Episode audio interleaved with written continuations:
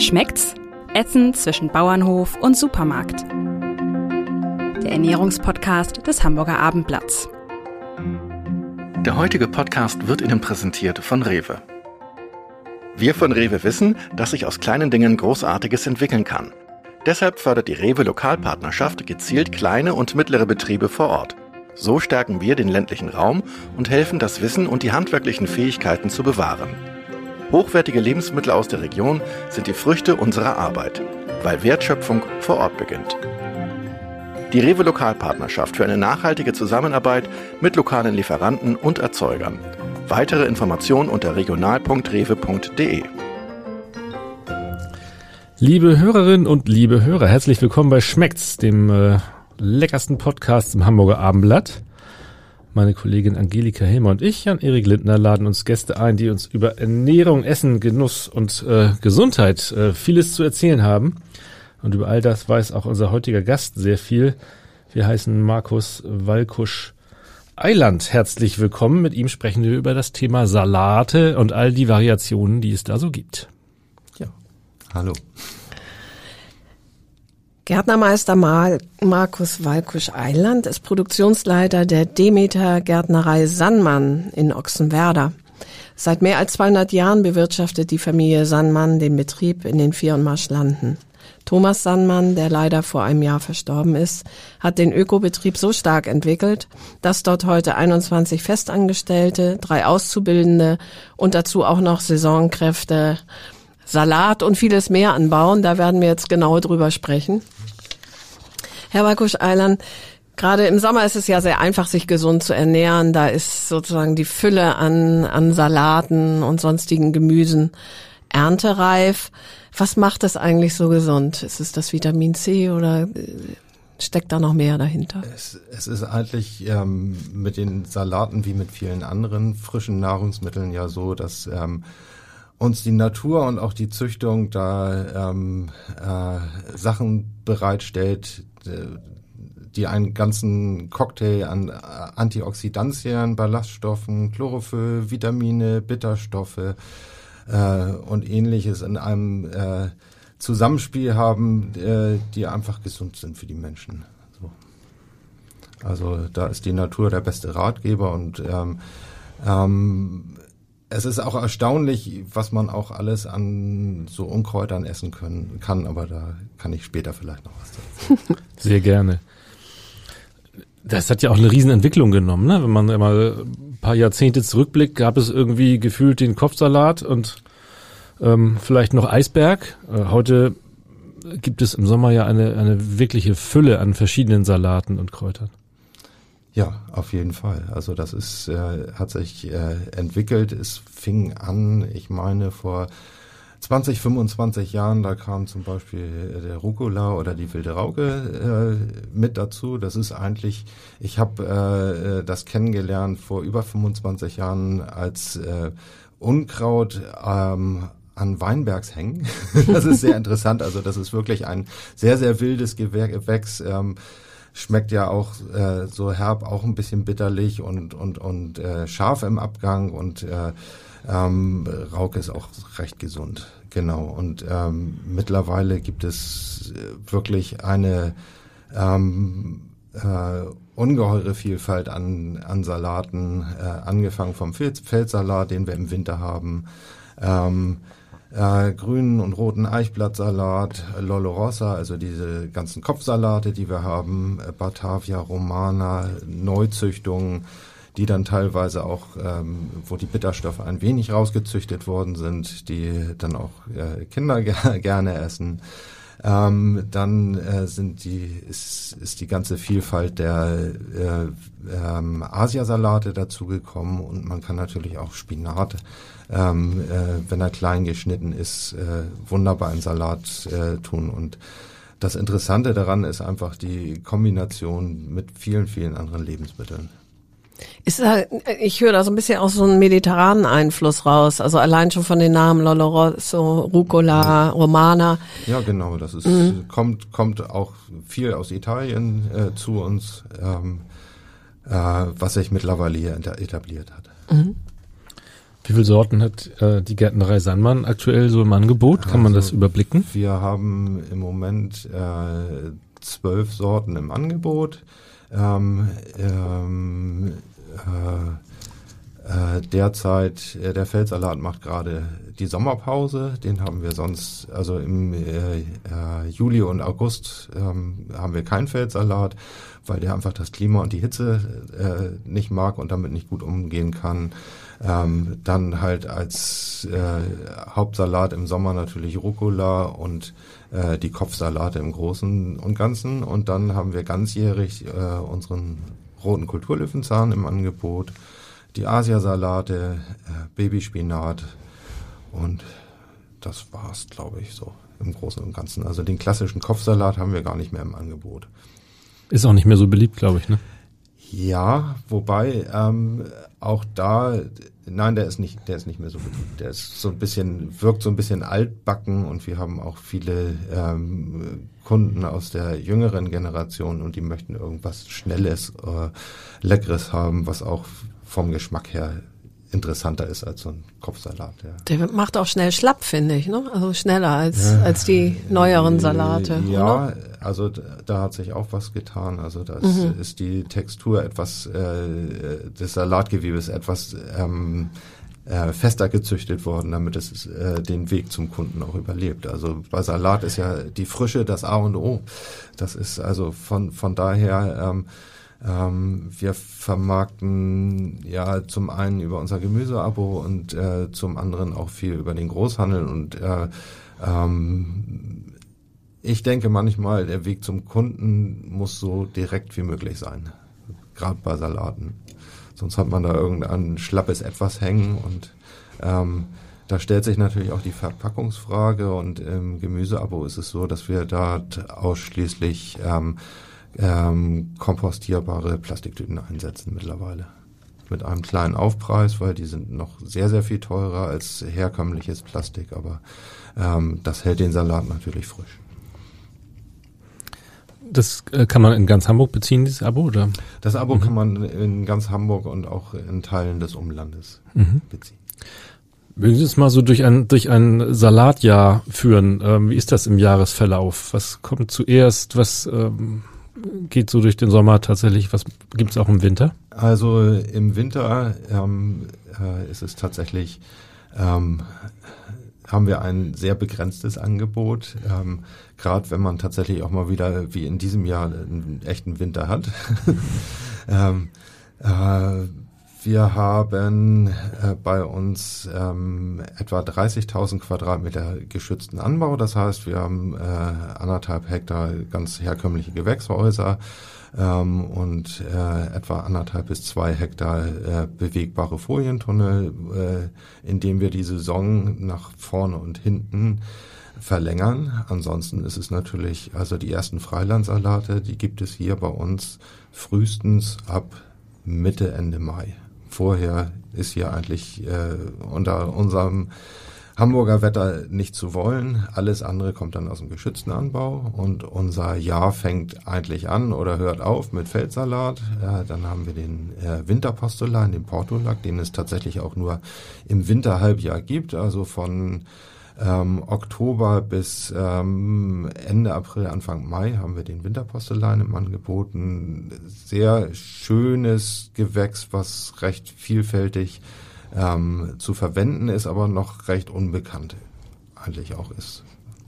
Dann haben wir ähm, die Winterkresse, die bauen wir auch ausschließlich im Winter an oder Barbarakraut äh, genannt, was ein ähm, ja so ein herbes Kresseartiges Aroma hat und ähm, den äh, äh, Kulturlöwenzahn, den bauen wir äh, ganzjährig an und äh, zusätzlich noch unseren Wildsalatmix, was eigentlich ähm, so eine Mischung aus verschiedenen asiatischen Gewächsen ist. Also aus, das sind eigentlich Kohlgewächse, die von mild bis pikant sind und dann unterschiedliche Farben haben. Das kann man eigentlich so in Salat reinschnibbeln.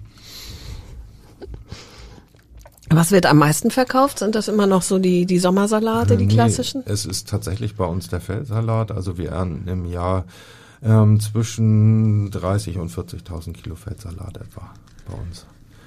Und die, die Sommersalate ähm, natürlich auch. Rucola nimmt auch einen großen Teil an und tatsächlich wirklich auch bei uns dieser Winterpostelein, der ähm, auch mit 15 bis 20 Tonnen im Winterhalbjahr zu Buche schlägt. Ich kenne den überhaupt nicht. Was ich auch nicht. Das? Ja, das ist ähm, ein, äh, ein Gewächs, was zu kein, also äh, ähm, nennt sich auch Tellerkraut. Ähm, das sind äh, äh, fleischige Blätter, die ungefähr so groß sind wie ein 5-Mark-Stück, für die, die es noch nennen. zwei Euro Stück? etwas größer als ein 2 Euro Stück, etwas, äh, etwas fleischig mit einem Stiel daran und der schmeckt, äh, ja, äh, frisch und ist ein frisches Wintergrün und äh, ist lecker zu kombinieren mit äh, äh, mit Orangen und Nüssen und einer Joghurtsoße zum Beispiel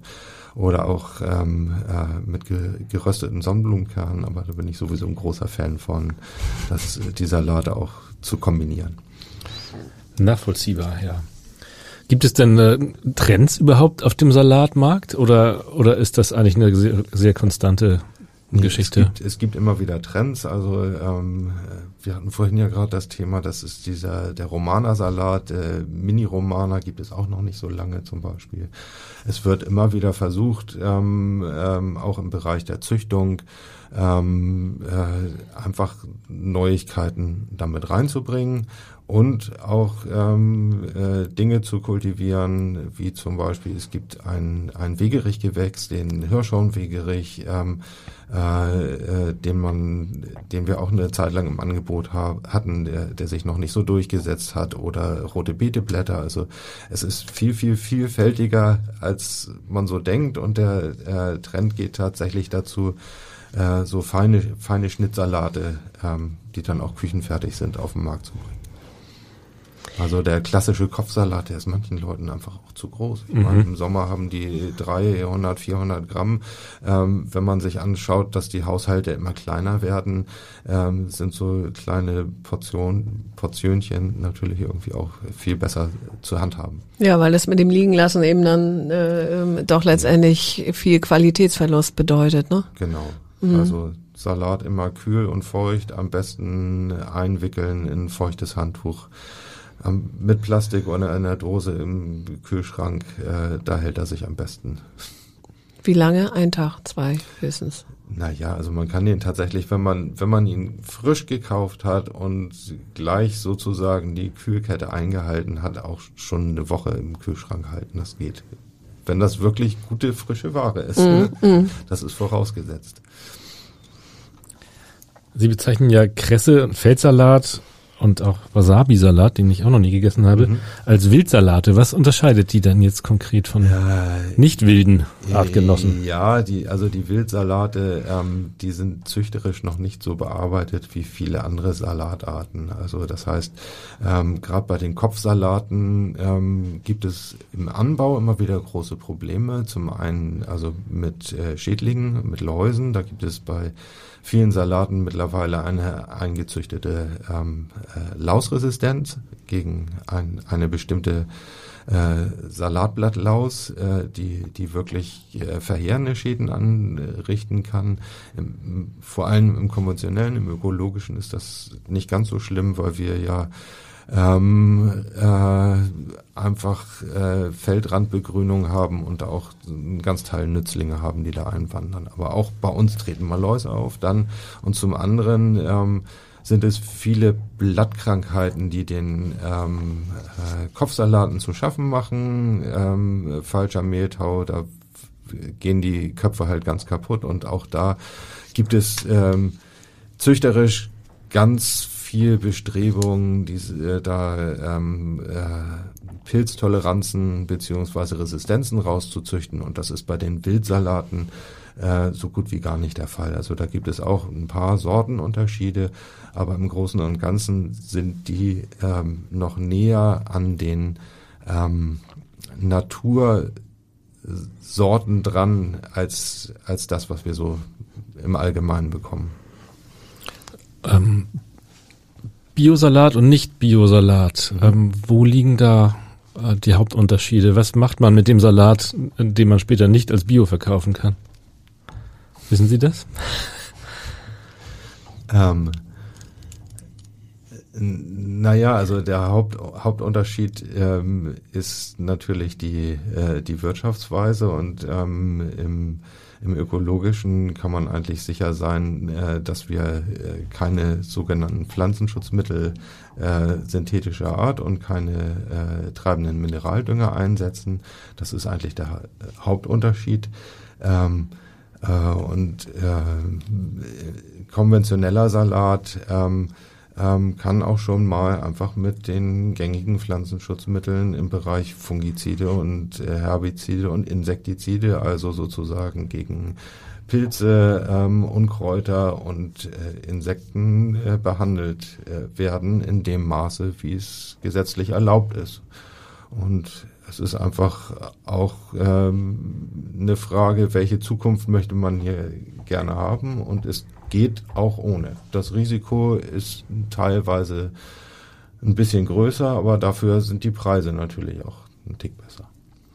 Wie ist das mit der Erntemenge? Also wenn weniger gedüngt wird oder gezielter gedüngt wird, äh, also, äh, haben Sie einen geringeren Ertrag? Wir haben auch geringere Erträge, mhm. wobei wir betreiben auch einen intensiven ökologischen äh, Gartenbau und äh, es ist nicht so, dass wir gar nicht düngen, aber wir haben in erster Linie unseren betriebseigenen Kompost und äh, Gründungsanbau, mit dem wir sicherstellen, dass die Bodenfruchtbarkeit äh, langfristig erhalten wird und ähm, äh, die Erträge liegen zwischen, ich sag mal, ähm, 50 und 70 Prozent dessen, was man im konventionellen haben kann. So erklärt sich dann auch der Preisaufschlag. So, äh, unter anderem auch. unter ne? anderem. Also wir haben mhm. einfach auch größere Aufwendungen im Bereich der Unkrautregulierung. Auch bei uns wächst das Unkraut. Wenn da nichts mehr wachsen würde, wäre auch mit dem Boden irgendwas nicht in Ordnung. Gibt es auch beim, beim Salat, ähm, beobachte ich manchmal schon, dass es immer mehr Bioware gibt. Mhm. Demeter ist ja eigentlich mit die strengste mhm. äh, Richtlinie, die es quasi ähm, äh, da auf dem Markt gibt.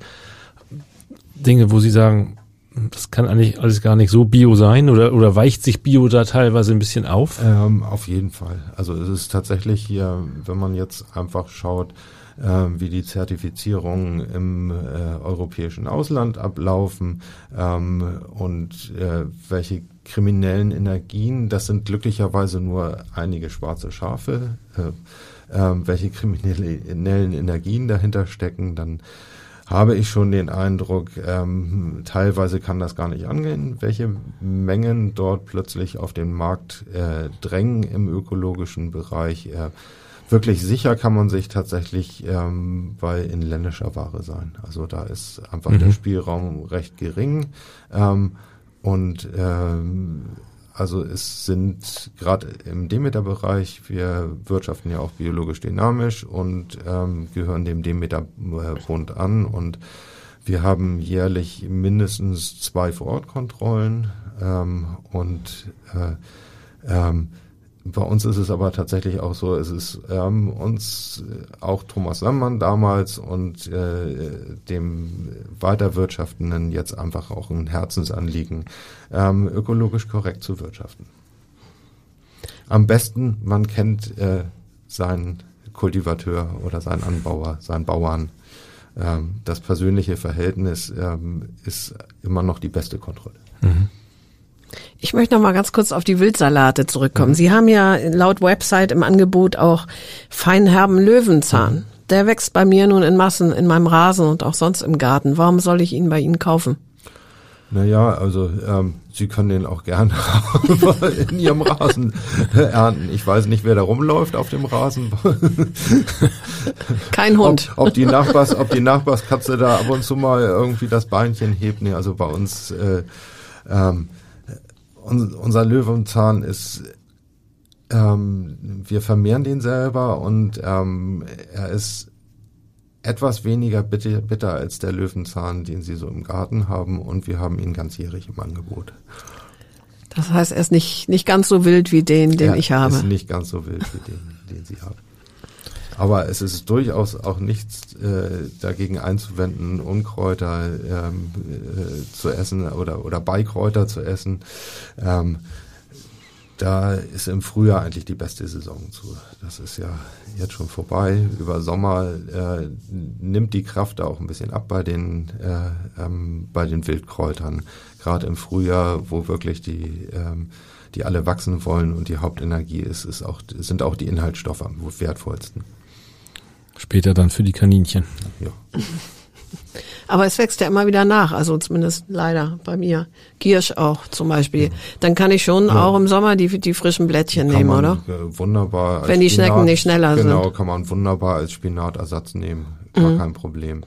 Ähm, äh, was bei all diesen wilden Salaten, wirklich wilden Salaten äh, der Fall ist, ist, ähm, dass die natürlich auch ähm, sehr viel intensiver schmecken. Also das merkt man ja auch gerade. Giersch hat einen Eigengeschmack, den man sonst nirgendwo hat eigentlich. Und es ist auch ein lästiges Problem, Unkraut. Das ist wohl wahr. Ja. Aber man kann es eben auch zumindest ein bisschen wohlwollend betrachten, wenn man es beim Rupfen auch isst. Ja. Ja, genau. Und, und, und die Sicht darauf, was äh, Unkraut oder nicht Unkraut ist, äh, das ist ja auch rein menschlich. Äh, In der Natur versucht sich der Boden immer die Pflanzen zu halten oder ist das eine Wechselwirkung zwischen Boden und Pflanzen, ähm, dass beide gewinnen?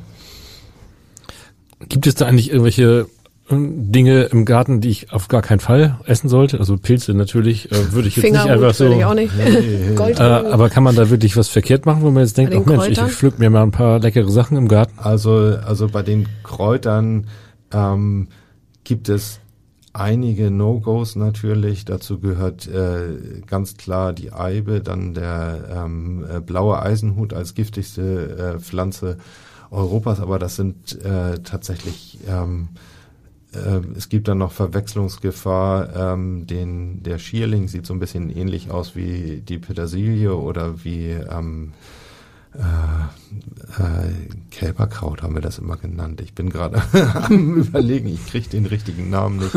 Wiesenkümmel, genau. Das ist äh, also es, es gibt da schon Verwechslungsmöglichkeiten, aber es gibt auch einige typische Vertreter. Also es gibt kein Kraut, das aussieht wie Löwenzahn oder wie Giersch, was jetzt irgendwie giftig wäre. Mhm. Auch von Efeu sollte man die Finger lassen, aber da ist die Textur auch sowieso nicht so Nee, so richtig lecker. Aber so ein bisschen. Naturkenntnis sollte man Ist empfehlenswert. Ja, genau. Aber man muss es nicht, nicht so gut kennen wie beim Pilzesammeln, ne? weil Nee, das ist genau. ja richtig gefährlich. Genau, genau. Ja, also ein Klassiker ist, äh, wäre dann ja auch ähm, die Verwechslungs Verwechslungsgefahr zwischen ähm, äh, Maiglöckchen und ähm, Bärlauch. Bärlauch, genau. Das ist, also es gibt so ein paar klassische Sachen, aber dann muss man da die Finger von lassen.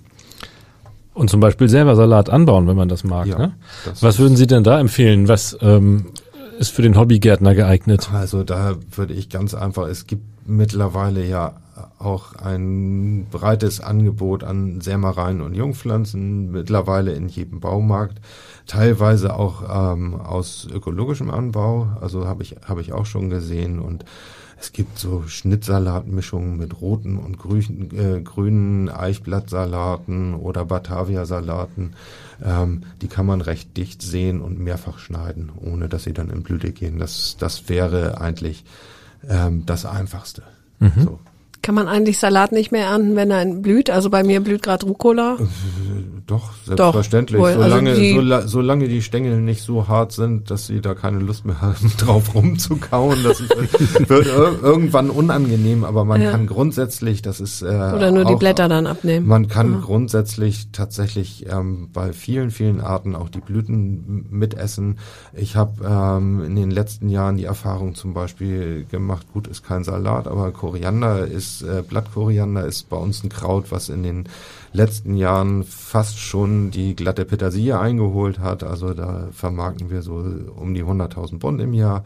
Und ähm, wenn der Koriander blüht, hat er ein ganz wunderbares Aroma. Das ist ähm, äh, viel blumiger und intensiver und sehr interessant und ähm, auch bei allen Salaten, auch bei den Kopfsalaten, Blüten sind nicht schädlich. Es ist dann halt nur irgendwann ein harter Stängel drin und das ist dann unangenehm und da mag man auch nicht mehr drauf rumkauen und da sind dann äh, äh, ja, das ist ist dann nicht mehr lecker. Auch Schnecken mögen ja Salat, ähm, ja. zu Recht. Aber was tun wir oder was tun Sie ähm, dagegen, dass die uns den Salat wegessen? Also bei uns ist es ähm, tatsächlich so, ähm, in den Vier- und Marschlanden liegen, haben wir ja sehr, sehr nah am Wasser gebaut. Also wir liegen im Schnitt zwischen 60 Zentimeter und drei Meter über Normalnull und haben über ein, ein Grabensystem, also alle 20 bis äh, 40 Meter ist ein äh, Ablaufgraben, damit wir das Wasser auch loswerden, wenn es zu viel wird. Und ähm, das erste Gebot ist, diese Grabenränder regelmäßig auszumähen und äh, ähm, ähm, die direkte Nachbarschaft vom Graben die Erde schwarz zu halten. Und für, ein, für einen Garten ist es so, tatsächlich äh, Kaffeesatz hilft ähm, und ähm, ähm, grobe Holzhäcksel helfen. Also sozusagen einen bearbeiteten Boden, ähm, äh, wenn man Schneckengefahr läuft, ähm, äh, der hilft, da mögen sie nicht so gern drüber kriechen. Mhm. Also rundrum streuen dann oder? Rund, rundrum mhm. streuen, genau. Und Man es braucht. gibt gibt tatsächlich mittlerweile, ähm, wenn wenn es nötig sein sollte, gibt es einen ähm, äh, Schneckenkorn, was auch im ökologischen Bereich zugelassen ist. Das ist aber ähm, wird nur in Sonderfällen äh, aufgewandt. Das ist Eisen-3-Sulfat. Das sorgt dafür, dass die die Nahrung nicht mehr gut aufnehmen können. Lieber Kaffeesatz, ne? Ja. Schmeckt der Salat dann nach Kaffee? Nein. Nein. Gut. Koffeinhaltiger Salat. Die Schnecke schmeckt nach Kaffee.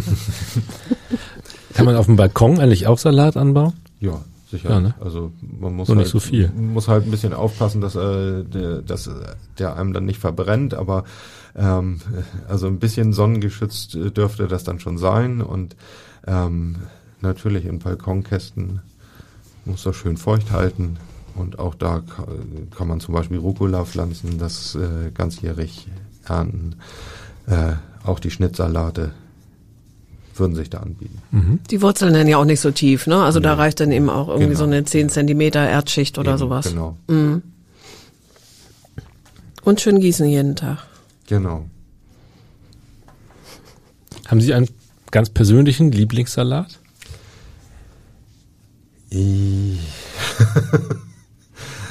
ähm, also ich ähm, finde den roten Kulturlöwenzahn tatsächlich, das ist mit einer der leckersten Salate, die ich habe.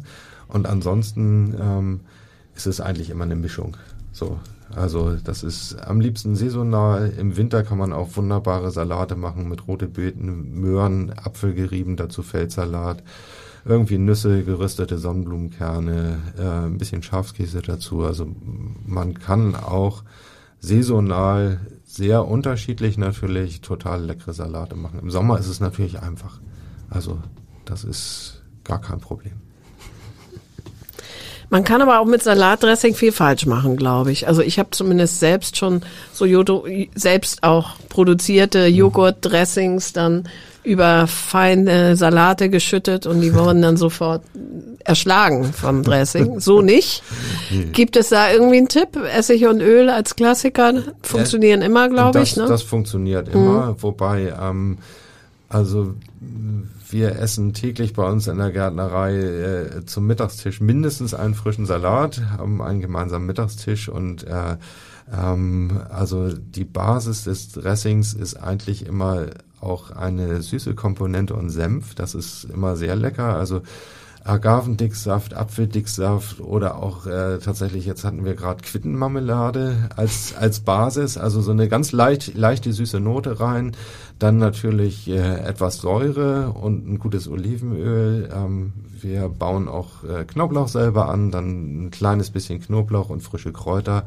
Ähm, ähm, äh, Sojasauce kann ganz gut Salz in, äh, ersetzen, aber auch, auch dezent und dann äh, ähm, ist natürlich ähm, abgesehen vom Dressing äh, die ähm, Produktqualität der Salate auch entscheidend. Ja.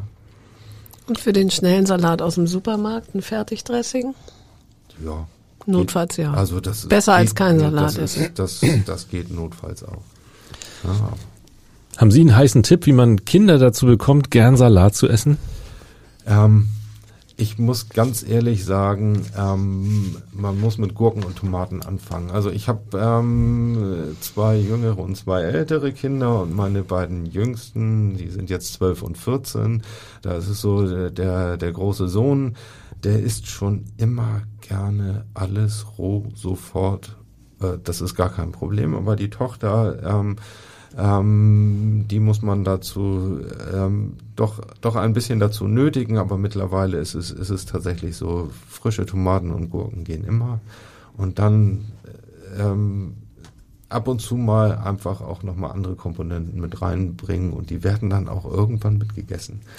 Vielleicht ein bisschen erklären Also- und und es nahebringen, ne? Genau. Neugierig machen, ja. Genau. Man kann ja auch frische Salate auf Nudeln oder Pizzen geben oder als Smoothie zubereiten. Ja. Wäre das eine Lösung? Und das ist auch durchaus, durchaus denkbar. Ähm, wobei der Nährwert dann natürlich auch nicht mehr so toll ist. Also ich, äh, die, bei den Nudeln versuche ich natürlich auch immer ein bisschen, ein bisschen Rucola oder sowas äh, mit rein zu, reinzugeben.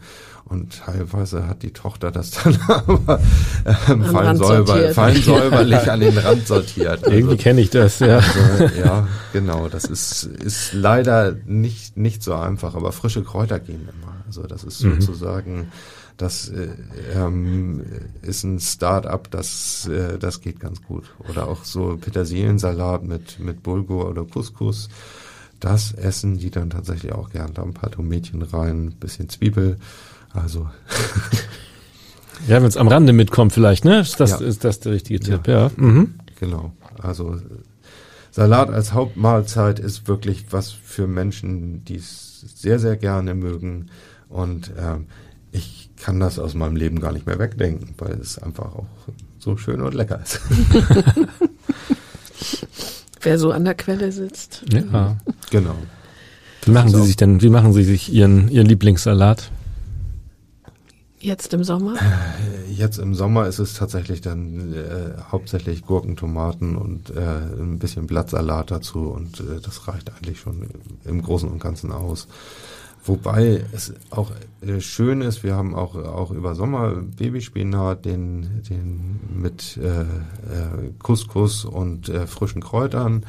Das ist auch ein Renner, der immer geht. Das ist dann ein bisschen sättigender und äh, so Croutons noch dazu, das ist auch sehr schön. Wenn irgendwie Brot mal zwei Tage liegen geblieben ist, kann man das noch wunderbar äh, verwerten an Braten, auch mit frischen Kräutern und Knoblauch. Und das ist ein Selbstgänger.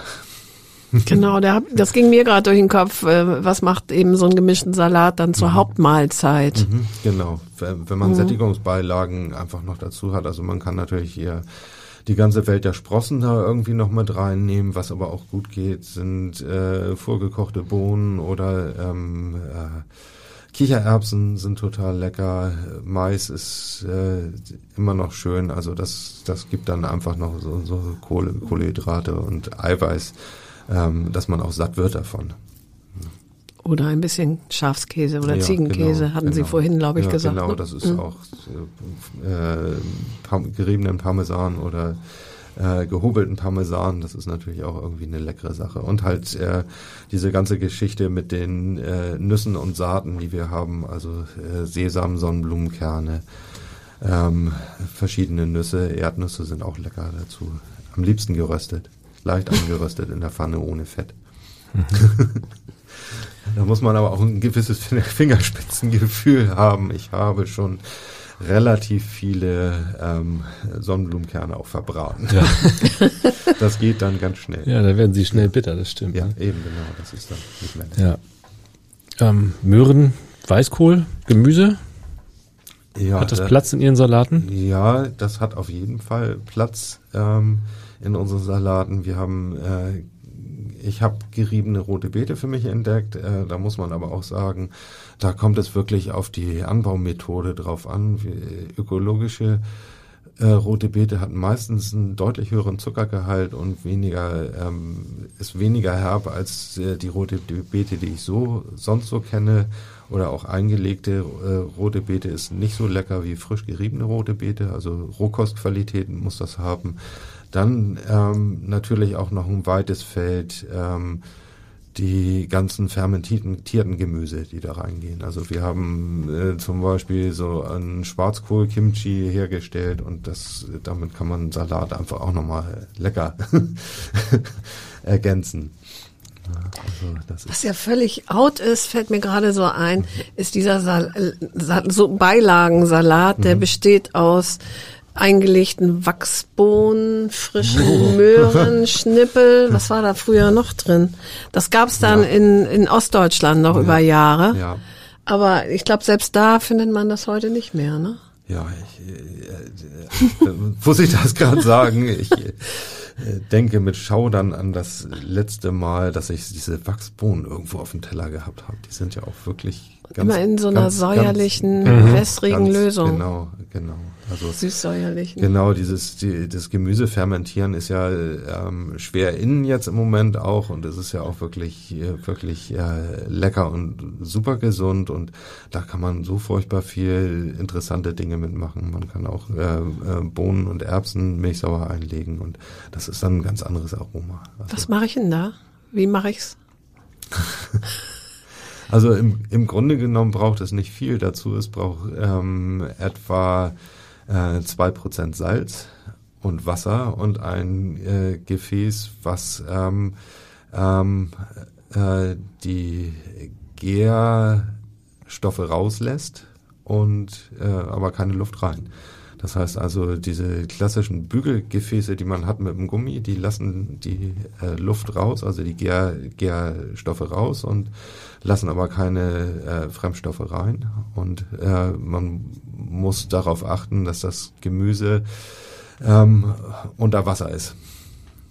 Und ähm, diese, die Milchsäurebakterien sind eigentlich überall und da stellt sich eigentlich auch eine Gärung von selbst. Also man braucht eine gewisse Wärme, mindestens Zimmertemperatur für 14 Tage und dann ist sowas. Ich habe äh, ich hab Sachen, die sind zwei Jahre, ähm, stehen die bei mir im Schrank, sind haltbar und die kann ich rausholen und die schmecken wunderbar.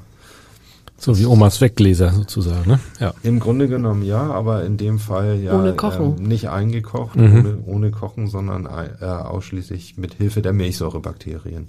Das ist auch viele Gourmet-Restaurants äh, sind mittlerweile auf den Trichter ähm, äh, äh, gekommen. Also das Noma in Kopenhagen, das ist irgendwie auf Platz zwei der dänischen äh, Gourmet-Restaurants. Die haben eine ganz eigene Abteilung mit vier Menschen, die nur für Ferment Fermentationen verschiedenster Art zuständig sind. Also es gibt ja auch Sojasauce ist ja auch ein Fermentationsprodukt zum Beispiel. Muss ich mich noch einarbeiten. Ja, habe ich bisher noch nicht versucht. Habe ich auch tatsächlich ja, noch nicht auch, gemacht. Aber ähm, es scheint genau, sich ja zu lohnen. Das Restaurant Wolf, Wolfsjunge hier in Hamburg, die ähm, äh, fermentieren auch selber zum Teil und backen Brot. Beliefern Sie eigentlich auch die Gastronomie direkt? Ähm, nein, wir beliefern die Gastronomie nicht mhm. direkt. Also bei uns kommt äh, ähm, Marker und ähm, verschiedene andere Zulieferer, aber das äh, würde den Rahmen einfach auch sprengen. Da sind wir nicht drauf eingerichtet. Ich würde gerne noch mal zum Schluss kurz äh, von den Salaten abschweifen mhm. Richtung Tomaten. Mhm. Das ist ja auch so ein klassischer, also eben nicht grüner, aber doch Salatbestandteil. Äh, ähm, die, wenn sie aus der Region kommen, werden sie ja vermutlich reif geerntet und äh, können vielleicht auch andere Sorten sein. Also mein Gefühl ist zumindest, dass das, was ich ab und zu im Garten ernte oder eben auch hier regional kaufe, ganz anders schmeckt als die Ware, die vielleicht auch zu anderen Jahreszeiten dann aus Spanien oder Holland kommt. Ja, also ähm, dazu, ja, also eine reif geerntete Tomate schmeckt immer besser. Also das ist mhm. und, und, das Problem ist dann natürlich für den Handel oder für die Zwischenhändler ähm, die Transportfähigkeit muss gegeben äh, sein und ähm, die Züchtungsschwerpunkte in der Tomate sind für 30 Jahre in möglichst dicken Tomaten mit möglichst wenig Krankheit und äh, äh, einer guten Transportmöglichkeit gewesen. Und da tut sich aber auch was. Also äh, da muss man muss man sagen, was man wissen muss, ist ähm, Saison für die Tomate hier bei uns in Hamburg ist ähm, aus dem geschützten Anbau äh, von Juli bis September, vielleicht bis Oktober viel länger geht's nicht. Wenn man äh, äh, leicht beheizt ist, kann man schon ab Juni die ersten Tomaten ernten im extensiven Anbau. Der intensive Anbau, ähm, da würde im Januar gepflanzt werden, aber das ist einfach nur möglich mit Heizung und Hightech. So, also Tomate ist mittlerweile Hightech und die eigentliche Saison ist Juli, August, September und dann bekommt man sehr gute, sehr schmackhafte äh, regionale Tomaten, die ähm, extensiv angebaut werden. Also die eigentliche Freilandtomate, die gibt es ja nicht. So einfach das Hauptproblem ist ähm, die Kraut- und Knollenfäule, also die äh, Phytophthora. Ähm, da gibt es mittlerweile einige auch gut schmeckende resistente Sorten für den Hobbyanbau. Ähm, aber ansonsten ist es eigentlich nicht möglich. Das ist mit Wahnsinns Pflanzenschutzmittel ähm, Einsatz war das möglich, hauptsächlich mit Kupfer. Kann man das abwenden, aber ist es das wert? Nein. Nein. ja, Das war eigentlich ein sehr schönes Schlusswort, ne? Nee, du wolltest Nö, noch was fragen, ist Angelika. kein Schlusswort. Gut.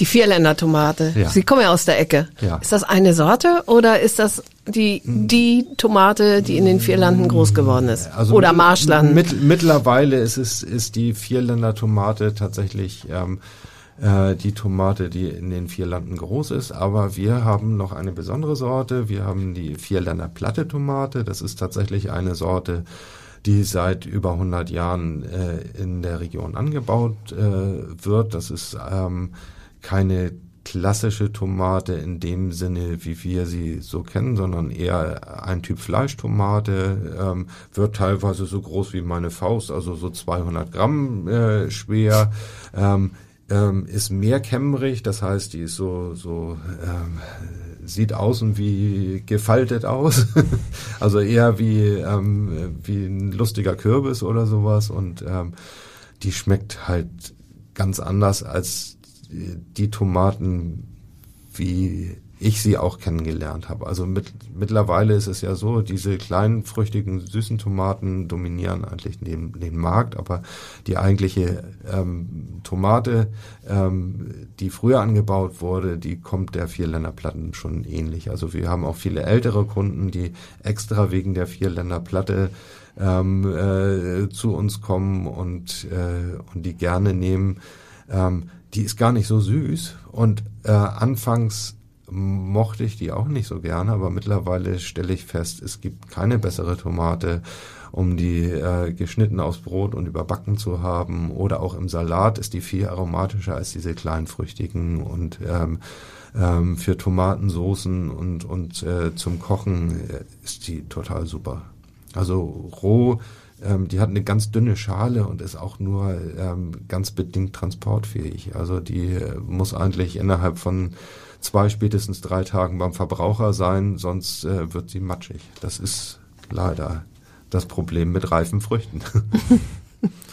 Aber auf den Märkten, auf denen ihre Produkte zu kriegen sind, äh, ist sie auch oder nur da ist die, da Mhm. gibt's die Vierländerplatte Tomate auch. Die, das ist genau, das geht jetzt so ab Mitte Juli geht, Mhm. die, geht die erste Ernte jetzt los. Na dann mal los. Noch ein besseres Schlusswort. Vielen Dank, Markus Ja, besten Eilert. Dank. Das war wieder mal sehr Gerne. interessant.